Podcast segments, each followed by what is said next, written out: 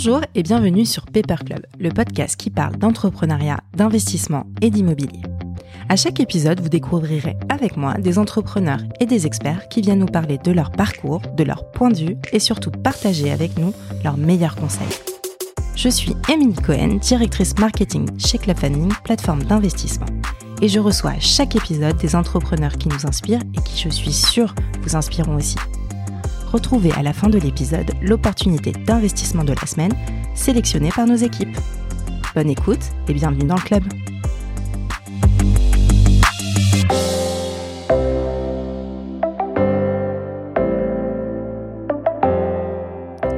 Bonjour à tous, bienvenue pour ce numéro un peu spécial de Paper Club. Aujourd'hui, je vous propose de rentrer dans les coulisses de Club Funding et de découvrir l'envers du décor. Vous ferez la connaissance de nos équipes, car derrière Club Funding, il y a également des hommes et des femmes.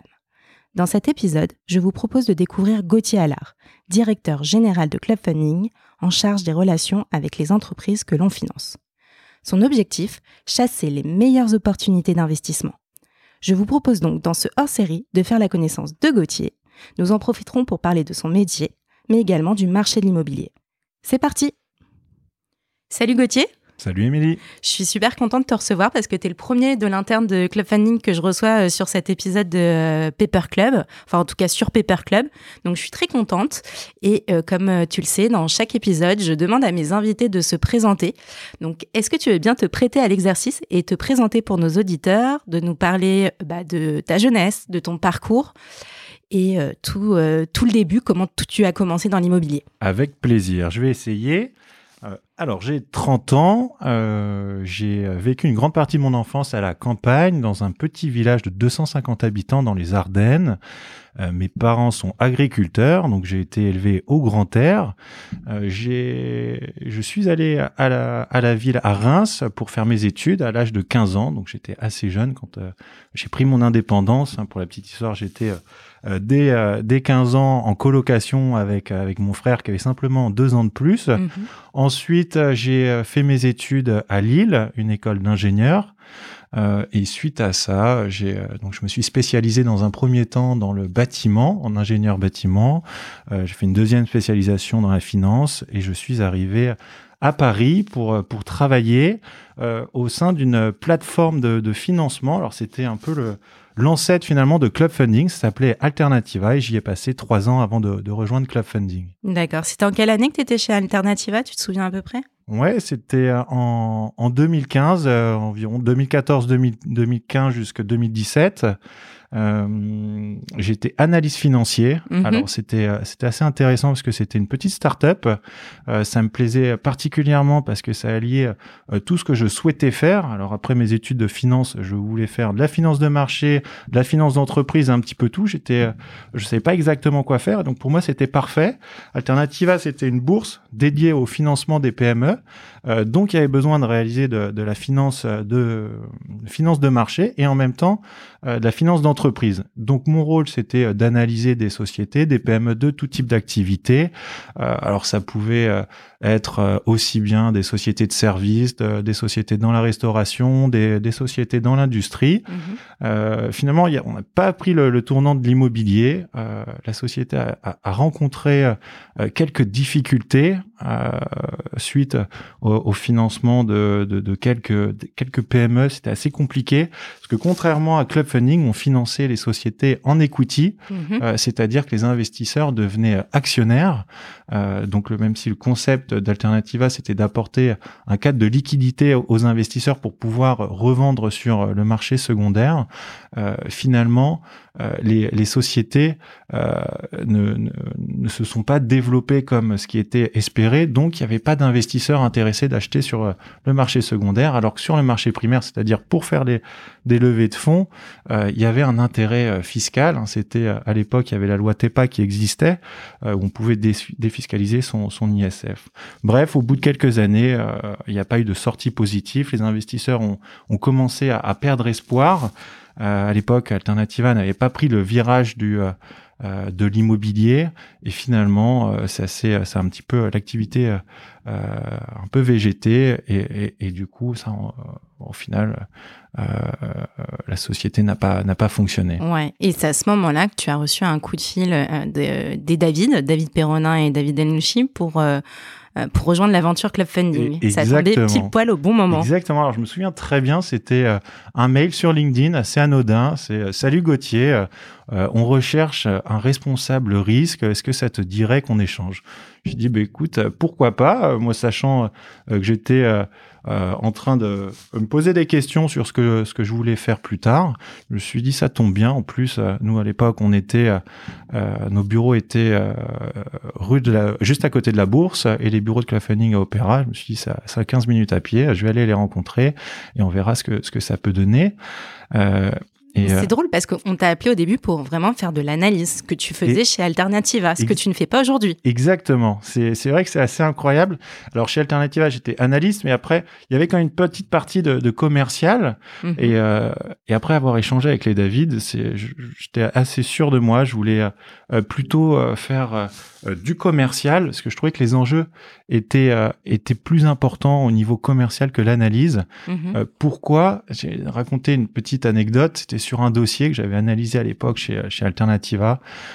j'avais passé des heures et des heures à faire l'analyse. C'était quasiment des due diligence pendant, pendant un mois alors que la décision, je sentais qu'elle avait déjà été prise parce que c'était tout simplement une société qui avait été euh, apportée par un apporteur d'affaires qui avait un très gros réseau.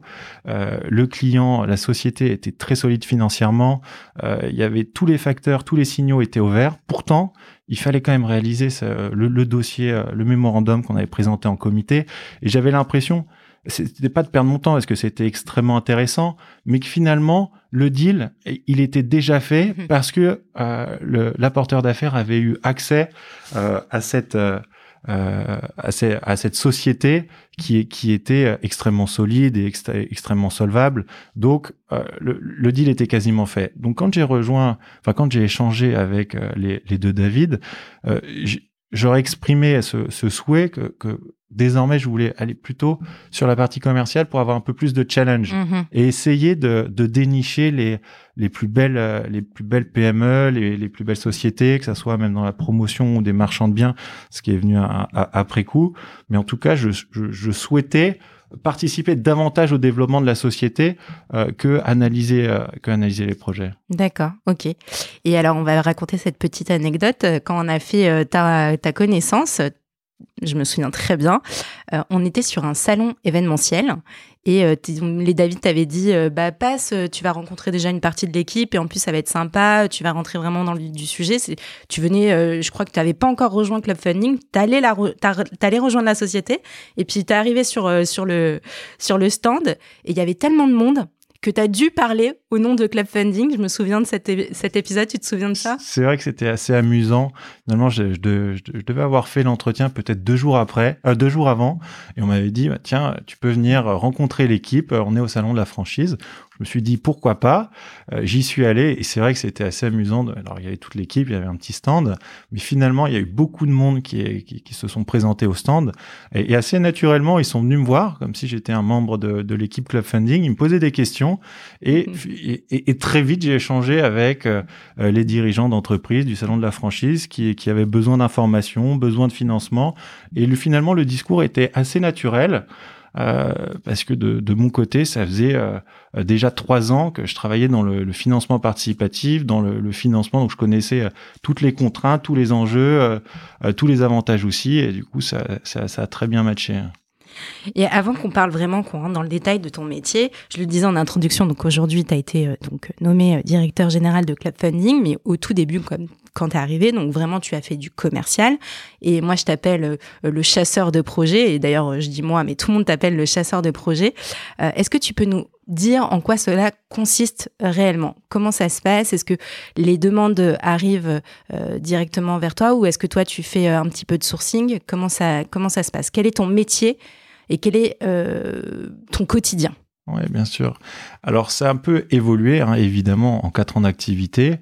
Euh, à l'époque, je faisais euh, beaucoup plus de, sourcing, de prospection euh, directe.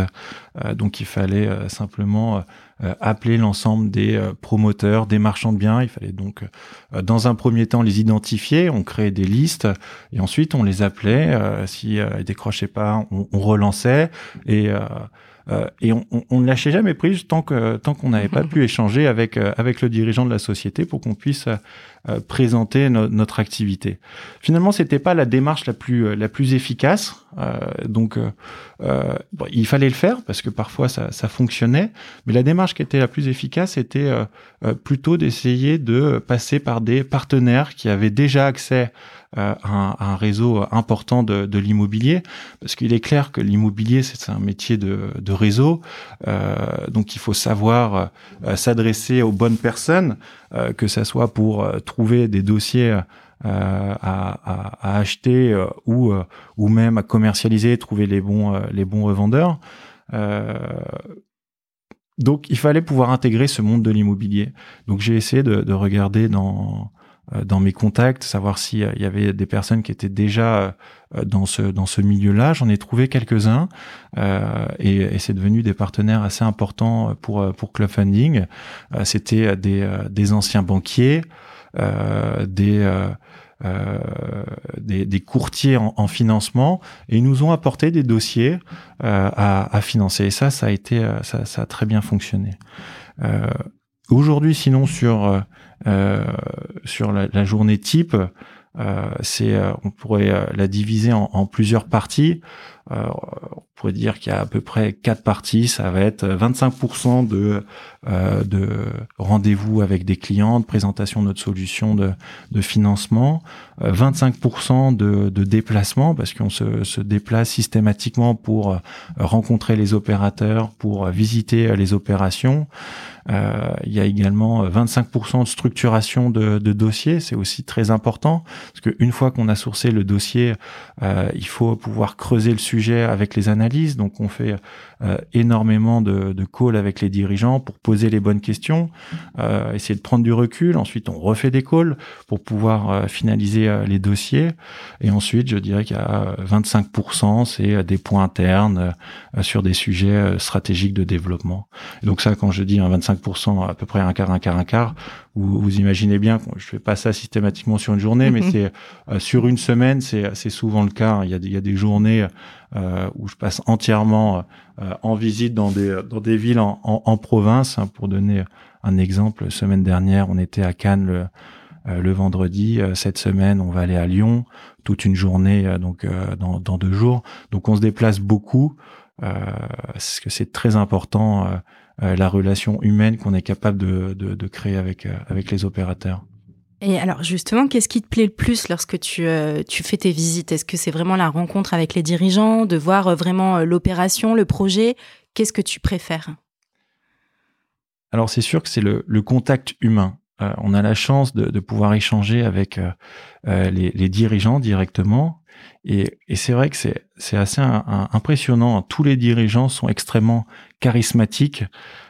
ils ont tous une façon d'être particulière. Euh, une façon d'appréhender euh, l'immobilier de manière différente. C'est vrai qu'on on pourrait imaginer que l'immobilier, c'est un sujet qui est assez... Euh, assez basique, assez simple. On achète un actif, on va faire des travaux, on le revend. Mais finalement, c'est beaucoup plus complexe que ça. Il y, a, y a de l'affect aussi qui peut qui peut rentrer en compte.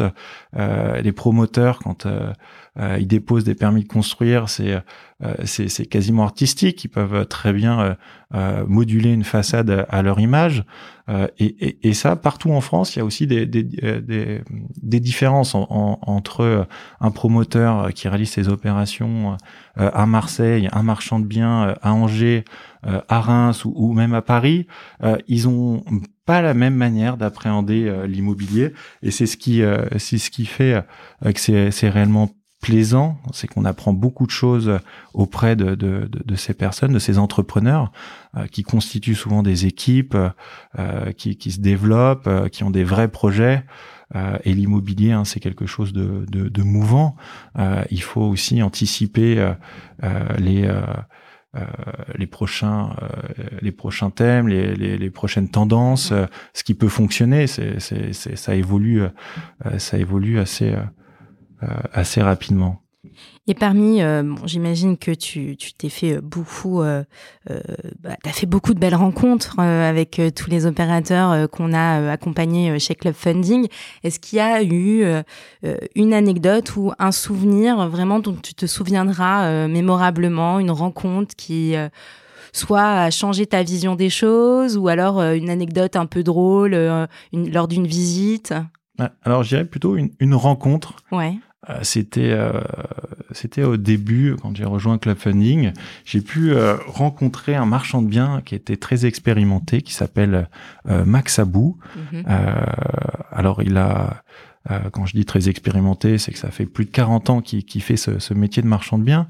Il a acheté et revendu plus de 400 immeubles à Paris, donc c'est colossal. Euh, il a connu euh, la crise des années 90 euh, et, et, lui, pour le coup, il a énormément d'anecdotes à raconter.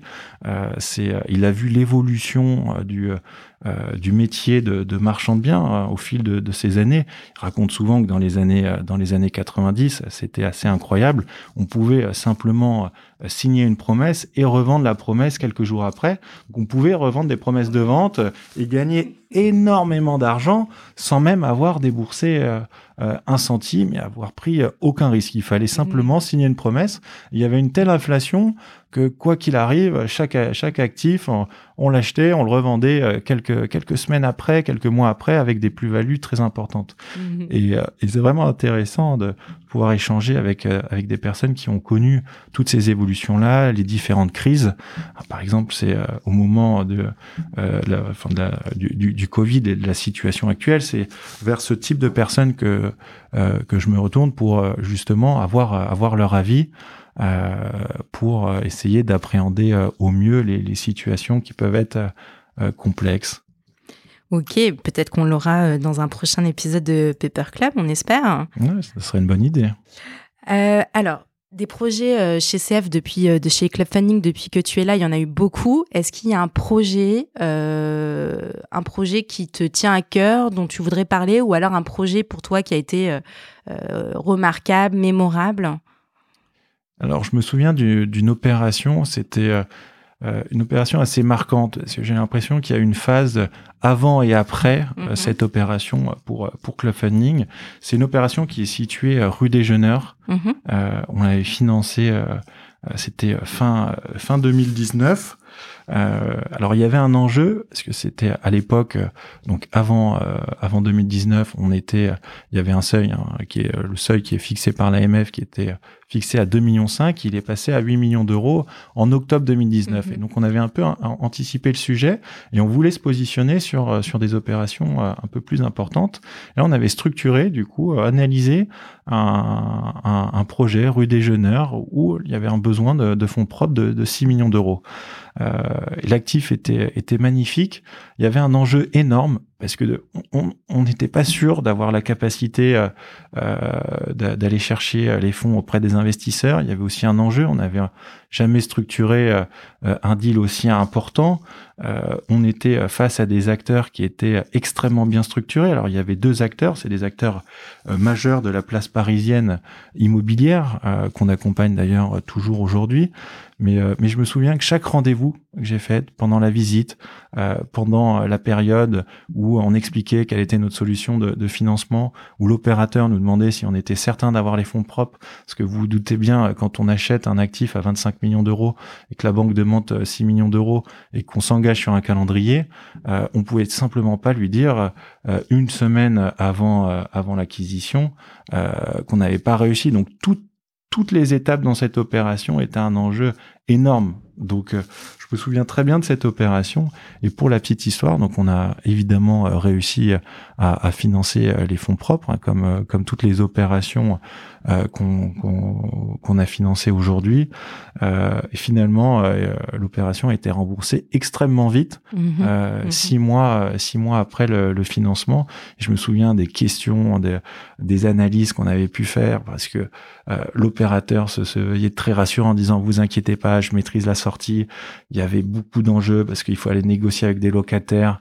Mais finalement, avant d'avoir acheté euh, les, les, opérateurs immobiliers qui on a fait confiance, euh, avaient déjà, déjà ficelé, euh, ficelé le deal. Donc, on a bien fait de leur faire confiance sur, sur cet actif. D'accord. Moi, je me souviens parfaitement aussi de cette, euh, de cette opération. Euh, moi aussi, elle a été assez mémorable de mon côté, donc euh, je, me, je me souviens très bien de tout ça. Euh, par rapport à, ton quotidien, tu m'as parlé de ta journée type, mais tu as oublié de me parler de quelque chose, ce sont les comités. Parce que chez Club Funding, nous faisons des comités pour chaque projet. Est-ce que tu peux me parler assez rapidement de quoi il s'agit et quel est ton rôle euh, au, comité euh, qui, sont aujourd'hui chez nous deux fois par semaine? Bien sûr. Alors le comité, c'est vraiment le, pilier de la, sélection des, dossiers chez Club Funding. C'est extrêmement important. On en a deux par semaine. Euh, le mardi et le jeudi. Euh, il est euh, composé d'une petite dizaine de personnes. C'est des personnes qui sont très qualifiées. il y a à peu près 50% d'investisseurs chez, chez Club Funding qui ont investi à de nombreuses reprises. On leur a proposé de, de participer au comité. et ensuite, il y a à peu près donc 50, 50% de euh, d'anciens banquiers, des courtiers en, en financement immobilier, donc euh, euh, des, des, personnes sachantes dans l'immobilier. Ça nous permet de, de prendre du recul. donc systématiquement pendant ces comités, on présente les dossiers. On a à peu près un rythme de de, de dossiers euh, par, par comité. Donc il y a l'équipe d'analyse et l'équipe commerciale, euh, donc relations entreprises qui, euh, qui présente les dossiers suite donc à l'analyse des dossiers, suite à la rencontre avec les dirigeants, suite à la visite des actifs. donc c'est un moment d'échange. on rentre dans, dans, dans, le cœur des dossiers, on les présente et, et, et ces, ces membres du comité nous, nous permettent de nous challenger euh, sur sur des points qu'on n'avait peut-être pas forcément identifiés. Mhm. Euh, parce que quand on a la tête un peu dans euh, la tête dans le guidon, des fois on a besoin de, que des personnes extérieures nous posent des questions à laquelle on n'avait pas forcément pensé. Donc c'est un moment d'échange où on challenge énormément les dossiers et bien souvent ça peut tout à fait arriver. Hein, euh, qu'on ait euh, besoin de représenter un dossier euh, lors d'un second comité quand on n'a pas l'ensemble des réponses à toutes les questions des membres du comité. On creuse, on poursuit l'analyse, on demande davantage de documents pour essayer d'obtenir l'aval du membre du comité. Ok, comme ça, on, vraiment, on, rentre dans les coulisses de Club Funding avec euh, cette explication. Je le disais tout à l'heure, donc tu as été euh, nommé euh, il y a quelques semaines directeur général de Club Funding. Qu'est-ce que ça a changé dans ton quotidien? Est-ce que, enfin, je sais, moi, je te pose la question et je connais la réponse, mais je pense qu'il y a des investisseurs et des gens qui nous écoutent qui se posent également la mmh. question. Ton quotidien a-t-il changé? Alors, pas vraiment. Il y a quand même peut-être un élément supplémentaire, je dois signer un peu plus de documents.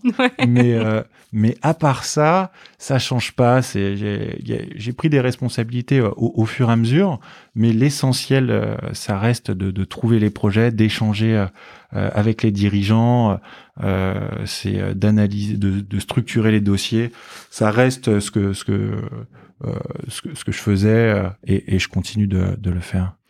Alors, ce que tu ne dis pas, c'est que quand même, tu as eu quelques recrutements et aujourd'hui, tu as une équipe qui t'accompagne euh, bah, de cinq personnes, je crois, si, ma, si je bien. Oui, c'est ça, c'est ça, avec trois personnes permanentes euh, dans, dans l'équipe. Il y a notamment donc Lucas Gadi euh, qui, qui a rejoint l'équipe. Euh, ça fait un peu plus d'un an et demi.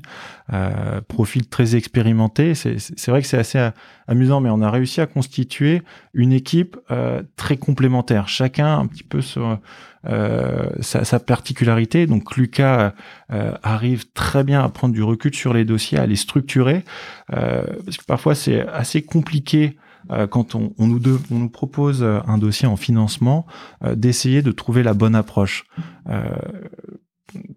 par exemple, c'est un, promoteur qui, souhaite réaliser l'acquisition d'un projet euh, d'un actif, souvent il nous, le présente, il y a un niveau de commercialisation euh, qui, est, euh, qui est assez faible. Le risque est donc assez important. Bah, il faut savoir emmener le, promoteur sous un autre axe et souvent de l'emmener sur un projet qui est plus sécurisé. Dans ce cas-là, on peut intervenir en refinancement d'une opération, ce qui lui permet de libérer de la trésorerie pour pouvoir réaliser son acquisition. Mais c'est simplement qu'on a des garanties sur un projet qui est beaucoup plus sécurisé, ficelé. La commercialisation est souvent beaucoup plus avancée. Les travaux sont déjà démarrés. Et donc ça, Lucas arrive très très bien à, à trouver cet axe pour sécuriser les dossiers au mieux. Ensuite, il y a Clémentine Gagnot. alors pour la petite histoire, c'est euh, d'ailleurs, on, l'a recruté grâce à, un client euh, promoteur avec qui on s'était très bien entendu. Euh, on l'avait rencontré dans, le sud de la France et en échangeant, donc, donc son père qui est promoteur, trouvait le, mécanisme du financement participatif assez incroyable, trouvait l'équipe assez sympathique et du coup a proposé à sa fille de nous rejoindre. Donc on l'a rencontré et ça s'est très bien passé, ça a parfaitement matché. Et donc Clémentine est très rigoureuse c'est, euh, euh, c'est, elle est assez mordante, et c'est ça qui fonctionne très bien. Elle lâche jamais rien euh, parce que il faut dans, dans, ce métier, il, il faut pas se, laisser abattre quand on n'arrive pas à avoir un client, quand on demande des pièces. Parfois, il faut relancer peut-être deux, trois, quatre fois. Il faut rien lâcher et elle, elle arrive parfaitement à obtenir tout ce qu'elle souhaite. Et ensuite, donc la, la troisième personne permanente, c'est Sacha, euh, qui nous a rejoint de, plus plus récemment. Ça fait euh, ça fait quelques mois. Alors lui, c'est assez incroyable. C'est vraiment le roi de la prospection. Il a une approche qui est très fine. Il arrive à sympathiser, mais en, en, un coup de fil avec n'importe quel promoteur. Il arrive à dénicher des rendez-vous, mais assez. Euh, c'est vraiment, c'est, il est très très fort très très fort parce qu'il suffit pas d'appeler un client pour dire voilà on est une société de, de financement participatif, euh, on, on, finance les fonds propres. C'est c'est pas du tout pardon du tout euh, l'enjeu. Euh, l'enjeu c'est de, de, réussir déjà à se démarquer parce que c'est quand même un milieu concurrentiel, trouver un axe euh, qui euh, suscite l'intérêt du, du, du, promoteur ou du marchand de biens et Sacha est très fort très fort à ça. Bah écoute, ils vont être ravis de t'entendre. Euh, J'aimerais qu'on parle maintenant euh, vraiment de, de l'immobilier. Alors, tu le disais hein, au début euh, de ta vie professionnelle, tu faisais ce que tu fais aujourd'hui, mais tu faisais pas du tout d'immobilier. Et donc, tu as atterri dans ce secteur d'activité un petit peu du jour au lendemain. Première question, est-ce que tu aimes faire de l'immobilier? J'adore l'immobilier. Ouais. non, vraiment, c'est une passion. Euh, alors, c'est vrai que c'est assez amusant. Au final, j'ai commencé à faire mon premier stage dans l'immobilier. Hein. J'étais conducteur de travaux. Ah oui, euh, donc, quand même, finalement. voilà, j'étais un peu baigné dedans. Et finalement, euh, je m'en suis un peu éloigné pour, euh, pour préférer la finance. Et là, je trouve que c'est le, le Congo parfait parce qu'on a euh, le côté financier et également immobilier mhm. très concret. Et j'adore ça. C'est, passionnant. c'est un métier qui, qui allie des sujets très très techniques euh, pour pour réaliser les travaux, mais pas pas uniquement que sur la partie travaux. C'est il y a énormément de juridique derrière. Euh, il faut il faut maîtriser euh, tout ce qui est euh, donc le droit de l'urbanisme. Euh, c'est un métier très complexe et plus plus on creuse, plus on en apprend. Donc quand j'ai rejoint d'ailleurs Club Funding, j'ai découvert ce monde et j'ai l'impression de pas maîtriser suffisamment le, le sujet. Donc d'ailleurs je me suis spécialisé pendant trois ans. J'ai fait une formation au sein de l'ICH parce que j'avais vu qu'il y avait beaucoup de promoteurs mhm. qui avaient fait cette formation. Et là c'est incroyable parce que plus on creuse, plus on apprend des choses. j'ai découvert qu'on pouvait euh, que la propriété euh, d'un actif immobilier pouvait euh, se découper en volume. Enfin, c'est des, des, des, choses euh, auxquelles j'avais pas pas forcément accès au, début. Euh, et, et, finalement, ça m'a permis d'échanger sur des sujets très techniques avec les les marchands de biens ou les promoteurs, le fait de maîtriser ces sujets sont, sont essentiels. Ouais, j'imagine. Est mais est-ce qu'il y a un immobilier que tu préfères ou est-ce que c'est l'immobilier en général?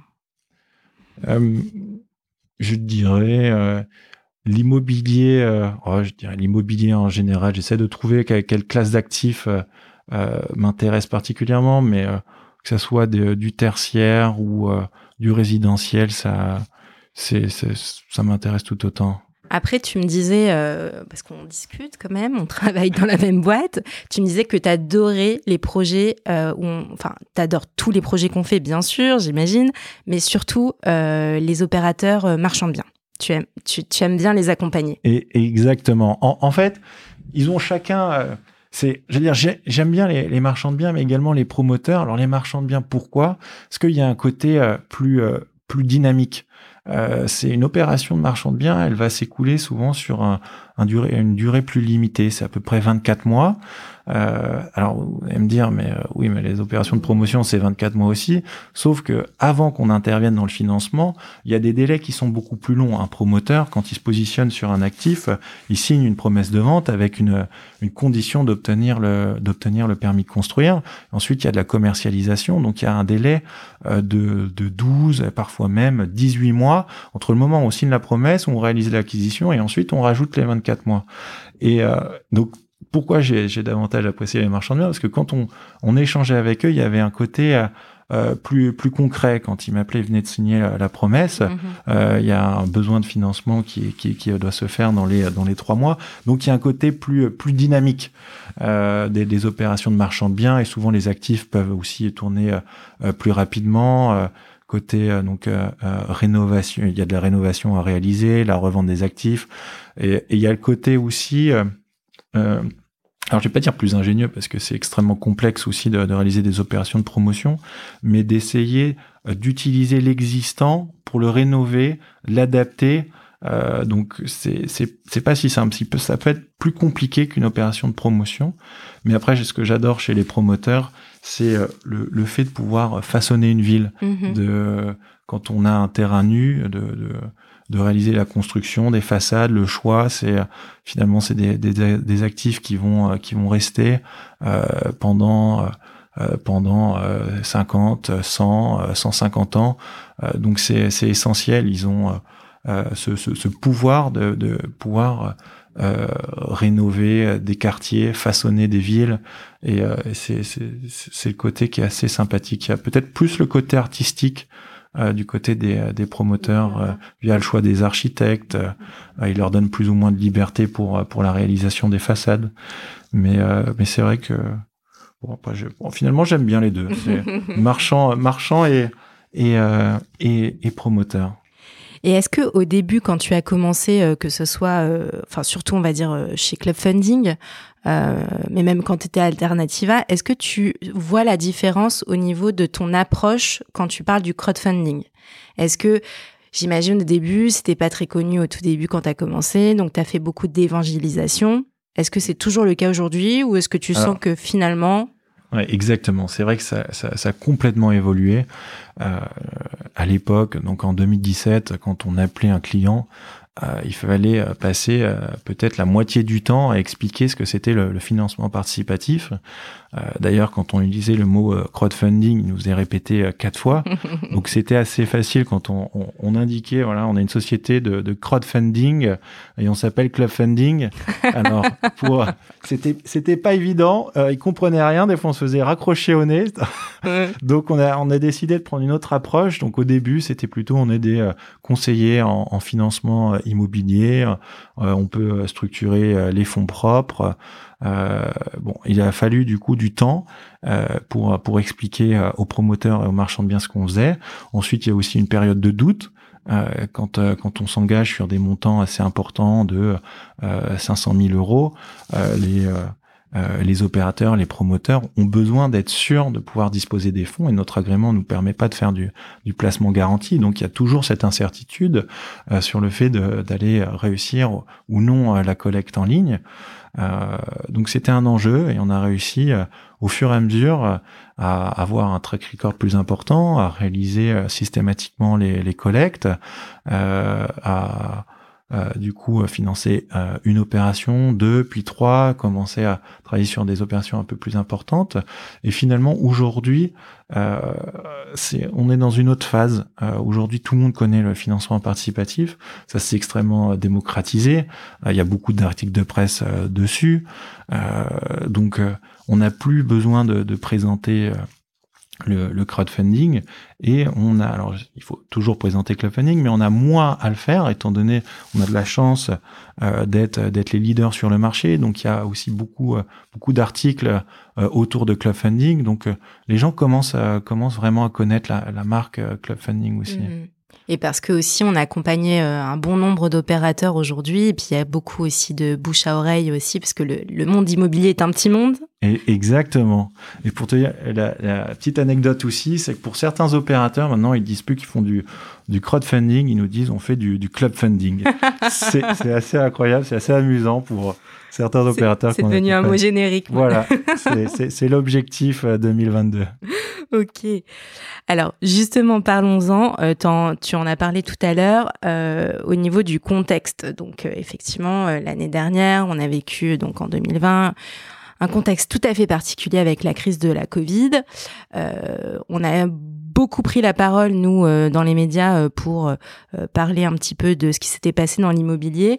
On, on a d'ailleurs fait récemment un webinar pour nos investisseurs pour parler des nouvelles tendances.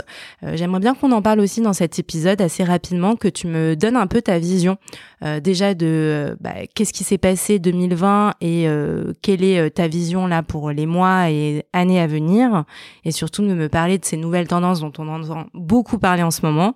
Euh, par exemple les villes moyennes, euh, les, euh, les espaces de co-living, co-working. Voilà. Hmm. Est-ce qu'on peut dire quelques mots là-dessus Oui, bien sûr. C'est vrai que l'année l'année 2020 a été très particulière.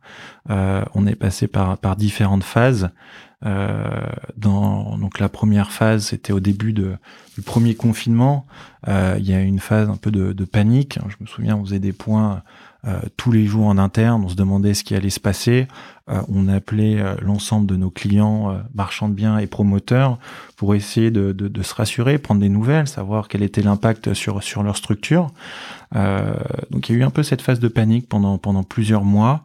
on pensait que le marché allait s'écrouler, on voyait les marchés financiers complètement euh, s'effondrer et on avait l'impression que euh, l'immobilier allait suivre. Euh, je me souviens, j'avais fait énormément après dans une, un peu une deuxième phase. C'était plus une phase d'attentiste où je rencontrais donc les marchands de biens. Ils attendaient tous le moment où le marché allait allait baisser beaucoup beaucoup de marchands de biens pensaient euh, que les, les, prix allaient corriger, qu'il allait avoir des, des super opportunités. Donc ça, on est en septembre euh, septembre 2020. Euh, finalement, la rentrée arrive, il se passe pas grand chose. Euh, je, je, parle d'un point de vue bien sûr immobilier, pas pas par rapport à la crise sanitaire hein, qui est qui, est, qui, a, qui, a, qui a évolué, qui est qui a eu des enjeux assez dramatiques. En tout cas, sur l'immobilier, en septembre 2021, il s'est pas passé, euh, pas passé grand chose. Euh, ensuite, on a repoussé ça à, à janvier 2021 en pensant qu'il allait avoir forcément une baisse des, prix de l'immobilier. Et là, depuis euh, depuis quelques mois, euh, quand, quand j'échange avec les, les, promoteurs ou marchands de biens, ils sont tous à peu près convaincus euh, qu'il y aura finalement euh, pas de baisse, que le marché de, de l'immobilier est résilient. c'est que, que l'immobilier ne, ne, connaît pas la crise. Enfin, c'est donc, donc, donc finalement euh, il y, a, y, y, a, un regain d'optimisme sur euh, sur l'immobilier, euh, ce qui est ce qui est ce qui est pas déplaisant d'ailleurs, parce que c'est toujours plus favorable de, de, bosser dans un secteur qui qui fonctionne bien. et ensuite, il y a effectivement des nouvelles tendances. Tu citais les villes moyennes, c'est assez incroyable. On a financé des opérateurs bah, aussi bien à Reims ou à Angers. On a vu les, les prix prix s'envoler à Angers sur l'année 2020. Le, le prix de l'immobilier a pris plus de, de 15%. Mhm. Donc c'est colossal, c'est colossal. Donc il y a eu beaucoup d'opérations réalisées par euh, par les, les, par les opérateurs euh, en province et ça, ça, ça, ça, a très bien fonctionné. Et ensuite, donc il y a des nouvelles tendances évidemment avec le télétravail. Euh, le télétravail, aujourd'hui on parle aussi de flex office. Il a fallu se réinventer mhm. euh, au niveau des bureaux. Euh, il y a une énorme sonnette d'alarme qui est qui s'est déclenché sur les bureaux. C'est pareil, on pensait qu'il allait avoir un cataclysme sur les bureaux. Finalement, bon, c'est un peu plus résilient qu'on ne pense, euh, notamment euh, dans, dans, au niveau des actifs prime, euh, dans, dans, dans, les quartiers, notamment à Paris, QCA, ça, ça fonctionne toujours aussi bien. Il y a des prix qui restent quand même euh, assez, assez élevés, mais ça a ouvert la porte à des nouvelles tendances. donc le flex office, le télétravail, c'est pour ça aussi qu'il y a des, des les villes moyennes euh, connaissent euh, un regain d'investisseurs. Euh, c'est tout simplement qu'aujourd'hui, on peut tout à fait travailler à Paris en habitant à Angers, en habitant à, Reims, mhm. en faisant trois jours, trois jours de télétravail, puis faire un aller-retour ou prendre prendre une nuit à l'hôtel et passer deux jours à Paris, c'est tout à fait possible aujourd'hui, chose qui était moins le cas quand même avant. Et ensuite, il y a quand même une tendance, ça c'est alors pas forcément du, du fait de euh, du, du, Covid, mais c'est intéressant d'en parler, c'est le co-living. Euh, co-living, on croit beaucoup au développement du, du co-living. Ça, c'est une évolution majeure dans, dans la façon de, euh, de, de, de, vivre, euh, notamment dans les villes parisiennes où on a du mal à, à, se loger. Le co-living répond à cette problématique. Ça apporte aussi beaucoup de, de flexibilité. Euh, on n'est pas obligé de s'engager euh, sur des baux très longs. On peut facilement bouger. C'est, ça permet d'avoir plus de mobilité, hein, même si pendant la période de Covid, il y en a pas, il y en a pas beaucoup. Mais donc voilà, ça, c'est, je crois beaucoup aussi au développement du, du co-living. Ok, super. Et avant de passer à mes questions rituelles, parce que toi aussi tu vas y avoir le droit, euh, j'aimerais bien avoir ta vision euh, de l'immobilier de demain et mieux ta vision pour Club Funding demain.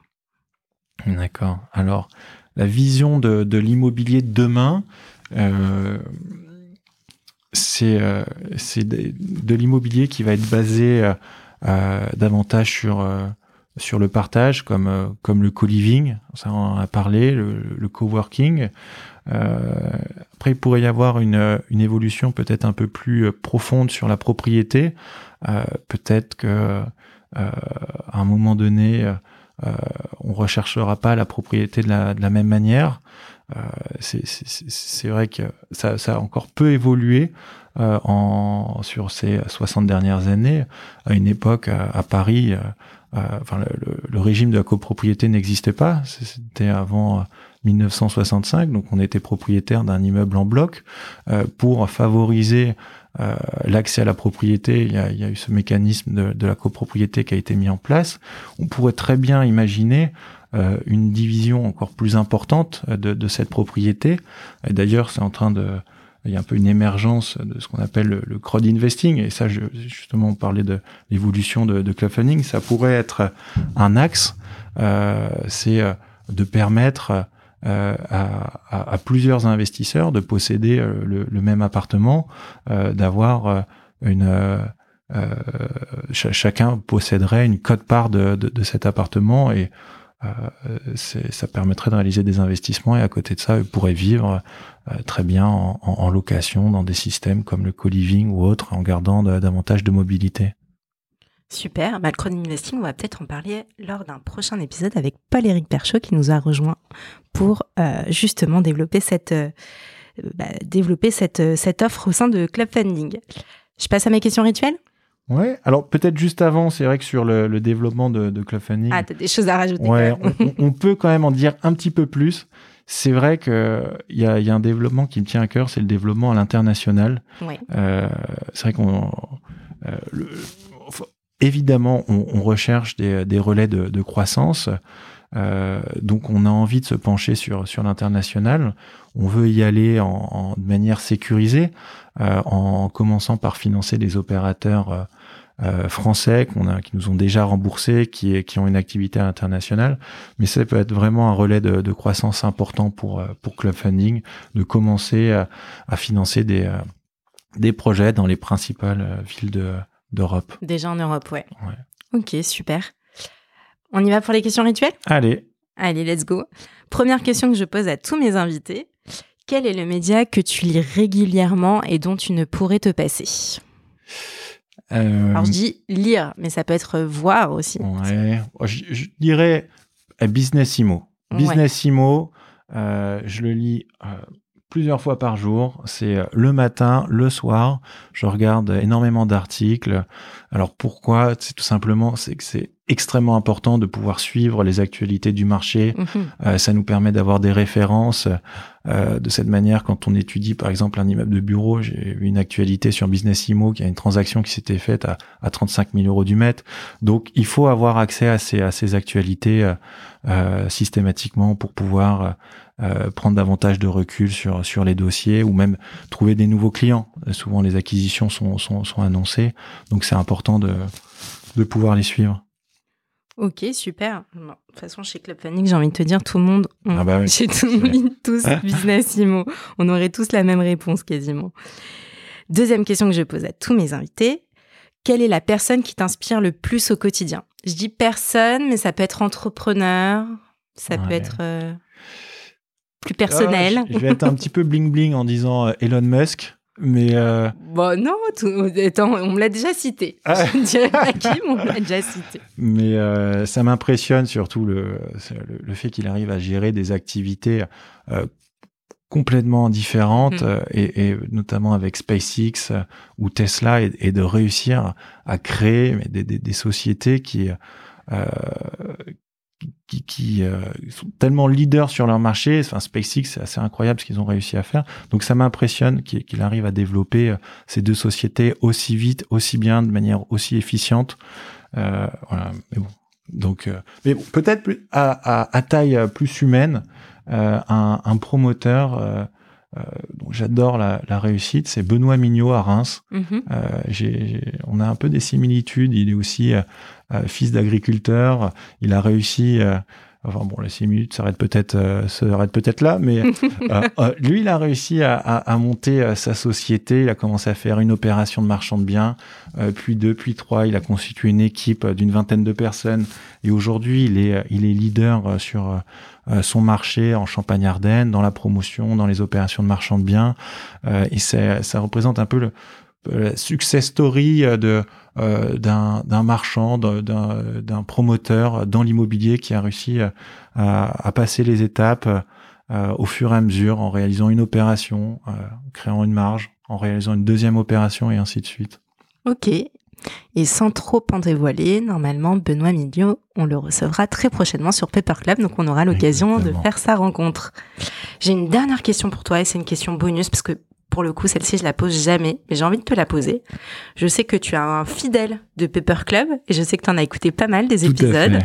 Et j'aimerais bien savoir quel est l'épisode qui t'a, euh, je dirais pas, je dirais pas le plus aimé, mais qui t'a le plus marqué, touché. Hmm. Alors c'est vrai que c'est pas évident, surtout que euh, la majorité euh, des personnes qui ont été interviewées, j'ai pu échanger avec eux euh, de manière assez régulière.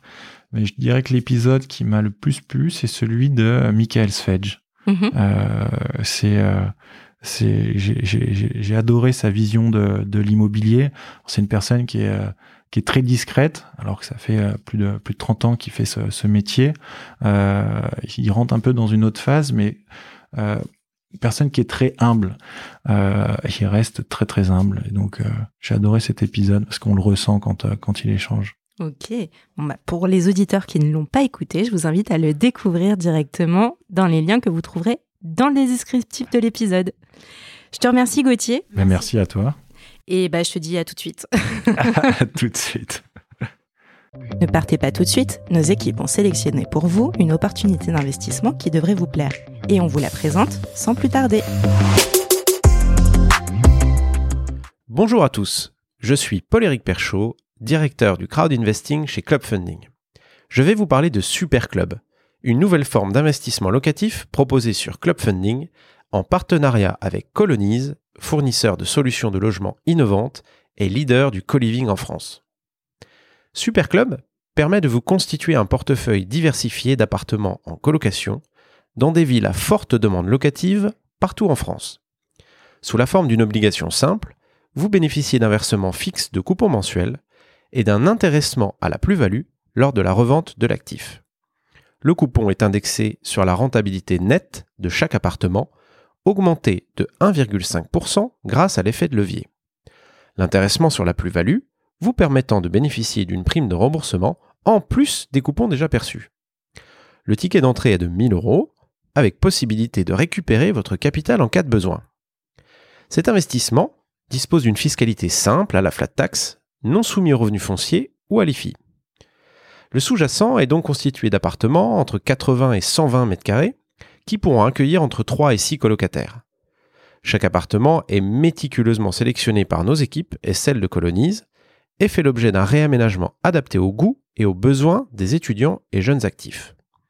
L'emplacement étant primordial, il se situe systématiquement à moins de 10 minutes à pied des transports en commun et proche des grands pôles universitaires et bassins d'emploi. La gestion locative, clé en main, est intégralement assurée par Colonise. Superclub vous permet donc de bénéficier des avantages de l'investissement locatif sans contrainte. Pour rappel, le rendement n'est pas garanti, les offres de financement participatif comportent des risques, notamment le risque de perte en capital et d'illiquidité. Rendez-vous chaque semaine sur clubfunding.fr pour découvrir les opportunités Super Club. Merci d'avoir écouté cet épisode de Paper Club réalisé en collaboration avec Cosa Vostra. Si vous avez apprécié ce podcast et vous souhaitez découvrir nos opportunités d'investissement, je vous invite à vous abonner, à le partager, à le commenter ou même encore à le noter sur votre plateforme de podcast préférée. À très bientôt pour un nouvel épisode de Paper Club.